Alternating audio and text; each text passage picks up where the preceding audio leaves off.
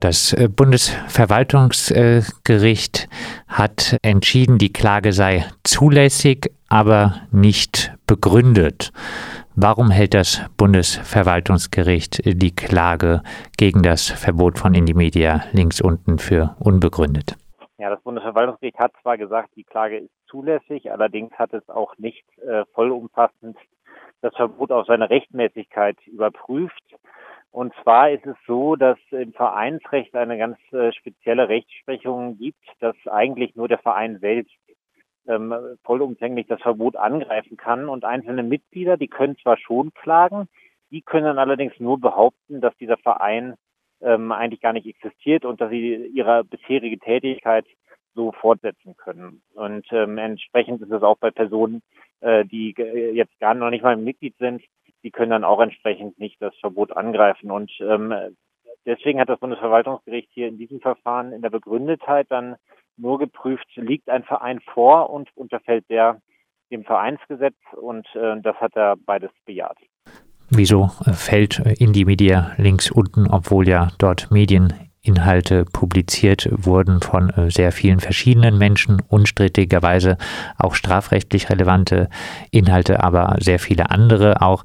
Warum äh, fällt die Plattform Indie links unten laut Bundesverwaltungsgericht unter das Vereinsrecht? Das klingt ja erstmal etwas merkwürdig. Ja, das ist in der Tat äh, sehr merkwürdig. Dabei muss man wissen, dass der Vereinsbegriff des Vereinsrechts, also des äh, Vereinsgesetzes, sehr weit ist. Also das ist äh, grundsätzlich tatsächlich so, dass auch Personen, die jetzt nicht beispielsweise einen äh, Vorstand haben oder eine Satzung haben, darunter fallen können. Also das ist äh, auch eigentlich wichtig so. Man will bewusst sozusagen auch den Schutz ähm, des Vereinsrechts, auch des Grundrechts weit fassen. Ähm, allerdings stellt sich hier dann natürlich schon Abgrenzungsfragen ähm, insbesondere ähm, im Hinblick auf das äh, Medienrecht, ähm, weil das Medienrecht hält halt ganz bestimmte Eingriffsgrundlagen vor für Medien. Und wenn jetzt hier so ein Vereinsverbot eigentlich ausschließlich auf Medieninhalte gestützt werden, also es ging ja den, der, der Verbotsbehörde hier dem Innenministerium ausschließlich darum, äh, die Seite on, offline zu nehmen und ähm, die Inhalte sozusagen zu entfernen, ähm, dann, äh, so ist unsere Auffassung, ist eigentlich in der Sache, ist das kein Vereinsrecht, sondern in der Sache unterfällt das dem Medienrecht, im konkreten Fall sogar dem Rundfunkstaatsvertrag. Und ähm, entsprechend dürfte dann eigentlich äh, das Vereinsrecht gar nicht Anwendung finden. Und äh, damit die Klage wirklich geprüft äh, worden wäre, dafür hätten äh, die Klägerinnen sich jetzt äh, zum Verein bekennen müssen, hätten sagen müssen, wir sind der Verein links unten, Punkt in die Media. Genau, also ähm, äh, hätten sie das, hätten da Personen sich bekannt und dann im Namen des Vereins äh, tatsächlich die Klage erhoben, dann hätte sich das Bundesverwaltungsgericht auch nochmal intensiver mit den Verbotsgründen auch befassen müssen. Das hat es jetzt gar nicht gemacht, also es hat nicht geprüft, sind diese Beiträge, die auf links unten entschieden, äh, erschienen sind, sind die tatsächlich strafrechtswidrig, äh, sind die äh, verfassungsfeindlich und prägt das auch insgesamt ähm, den Verein. Also damit haben sie sich nicht befasst. Und das hätte halt nur ähm, nach der Auffassung des Bundesverwaltungsgerichts ähm, geprüft werden können, wenn äh, der Verein selbst vertreten durch seine Mitglieder geklagt hätte. Wenn eine solche Prüfung jetzt gar nicht äh, stattgefunden hat, äh, warum gab es trotzdem diese Verzögerung? Ursprünglich war ja einmal ein Urteil für halb fünf angekündigt. Äh, warum hat das Ganze trotzdem so lange gedauert? Ja, das sind jetzt Spekulationen. Also das ist äh, letztendlich das fällt dem Beratungsgeheimnis, äh, da haben wir keinen Einblick. Ähm, also wahrscheinlich haben Sie nochmal ausführlich über den einen oder anderen Punkt diskutiert. Ähm, aber was das jetzt genau war und worüber da möglicherweise gestritten wurde, das äh, vermag ich nicht beurteilen. Das Bundesverwaltungsgericht in Leipzig hat also äh, entschieden, dass es möglich ist, äh, Medien über den Weg des Vereinsrechts äh, zu verbieten. Wie bewertest du das? Ja, das ist äh, auf jeden Fall sehr gefährlich. Also wenn man sich äh, vor Augen führt, was das Vereinsrecht äh, für eine äh, für Eingriffe äh, ermöglicht, nämlich das Totalverbot einer Organisation. Und äh, das Bundesverwaltungsgericht hat jetzt auch nicht etwa gesagt, das ist irgendwie auf Online-Medien begrenzt. Also theoretisch kann gegen jede Medienorganisation, also beispielsweise ein Verlag, der ähm, für verfassungsfeindlich oder für äh, strafrechtswidrig gehalten wird, gegen den kann jetzt mit dem Mittel des Vereinsrechts vorgegangen werden. Das ist letztendlich äh, die wesentliche, also die, neue, die Erneuerung in der Rechtsprechung des Bundesverwaltungsgerichts, dass sie so explizit sagen, dass ähm, das Medienrecht hier also das Vereinsrecht hier Anwendung findet. Ähm, und das ist äh, extrem gefährlich und das ist äh, auch insbesondere problematisch im Hinblick auf die ähm, die äh, Gewaltenteilung im äh, föderalen Bundesstaat. Und zwar ist es ja so, dass es nicht umsonst so ist, dass Medienrecht äh, Ländersache ist und eben nicht Bundessache. Der Rundfunkstaatsvertrag ist ja ein Vertrag, der zwischen den Ländern geschlossen wurde. Ähm, das geht letztendlich auch auf eine äh, Entscheidung des Verfassungsgebers zurück, der gesagt hat, ja, Medienrecht, das soll halt nicht der Bund ähm, entscheiden dürfen, das ist Sache der Länder. Und das wird letztendlich ausgehöhlt durch diese Entscheidung. Die Rechtsmäßigkeit des Verbots von in die Media links unten wurde durch das Bundesverwaltungsgericht jetzt äh, also gar nicht geprüft. Äh, wenn jetzt äh, die Klägerinnen noch die Rechtmäßigkeit des Verbots überprüfen lassen wollen würden, welcher Weg bleibt Ihnen denn? Gibt es dort überhaupt noch einen? Ja, es sind ja noch diverse andere Verfahren anhängig. Ähm, insbesondere geht es noch um die Beschlagnahme und Sicherstellung von Gegenständen, ähm, die entweder halt äh, dem Vereinsvermögen oder auch im, äh, im Vermögen der angeblichen Mitglieder dieses Vereins standen. Ähm, und im Rahmen dieser Beschlagnahme, also gibt es Verfahren anhängig vor den Verwaltungsgerichten, wird man jetzt klären müssen, kann man da möglicherweise ähm, in diesem Verfahren auch nochmal geltend machen, dass ähm, äh, das Vereinsverbot insgesamt rechtswidrig ist. Bisher lehnen die Verwaltungsgerichte eine solche Prüfung ab nehmen eigentlich nur so eine Plausibilitätsprüfung vor. Also sie sagen, wir prüfen nicht, ist das Verbot rechtmäßig, sondern ist es erstmal plausibel.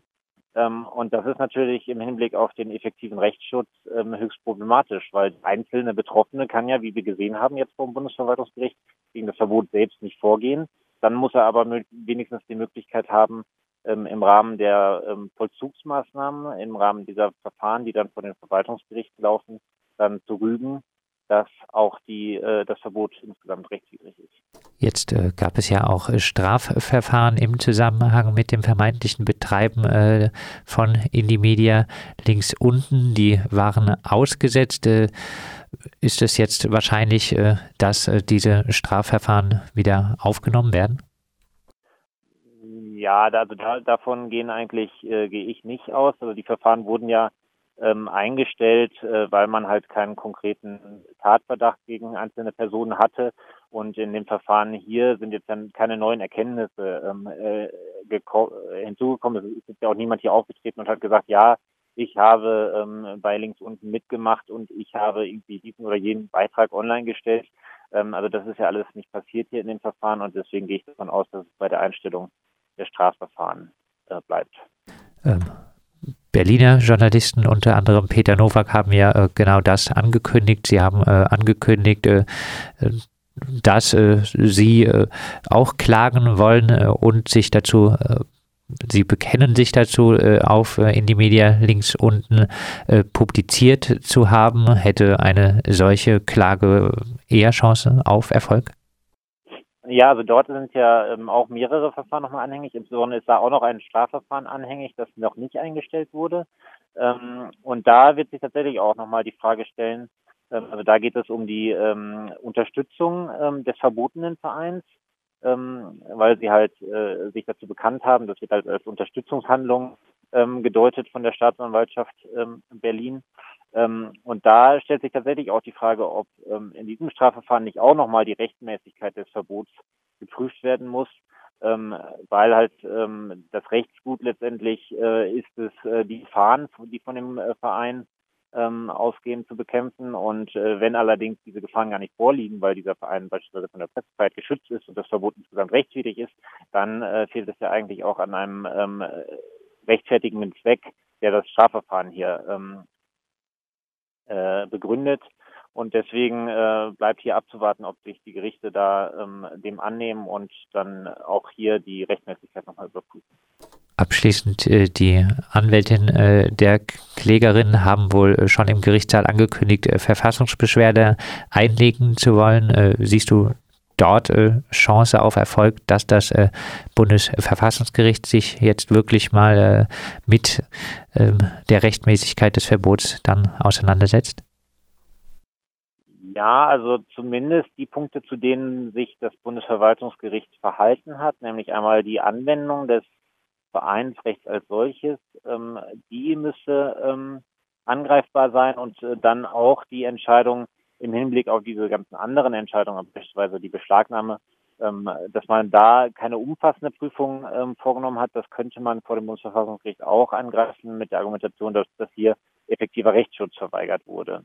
Ähm, es ist jetzt, ähm, genau, es ist ein bisschen kompliziert, weil man vom Bundesverfassungsgericht nur bestimmte ähm, äh, Dinge geltend machen kann. Man kann nur geltend machen, in Grundrechten verletzt zu sein. Aber ähm, genau, man hat mit der Pressefreiheit und mit dem äh, Grundrecht auf effektiven Rechtsschutz auf jeden Fall einige Möglichkeiten ähm, auch vor das Bundesverfassungsgericht. Das sagt äh, der Jurist äh, David Werdermann. Er hat für die Gesellschaft für Freiheitsrechte an einer Stellungnahme zum Indimedia links unten Verfahren mitgewirkt und äh, den Prozess jetzt in Leipzig äh, äh, beobachtet. Tenor der Gesellschaft für Freiheitsrechte war eigentlich, äh, das Bundesinnenministerium darf nicht über den Umweg des Vereinsrechts äh, Medien verbieten. Genau äh, das, dieses Vorgehen hat aber jetzt das Bundesverwaltungsgericht in Leipzig erst einmal bestätigt.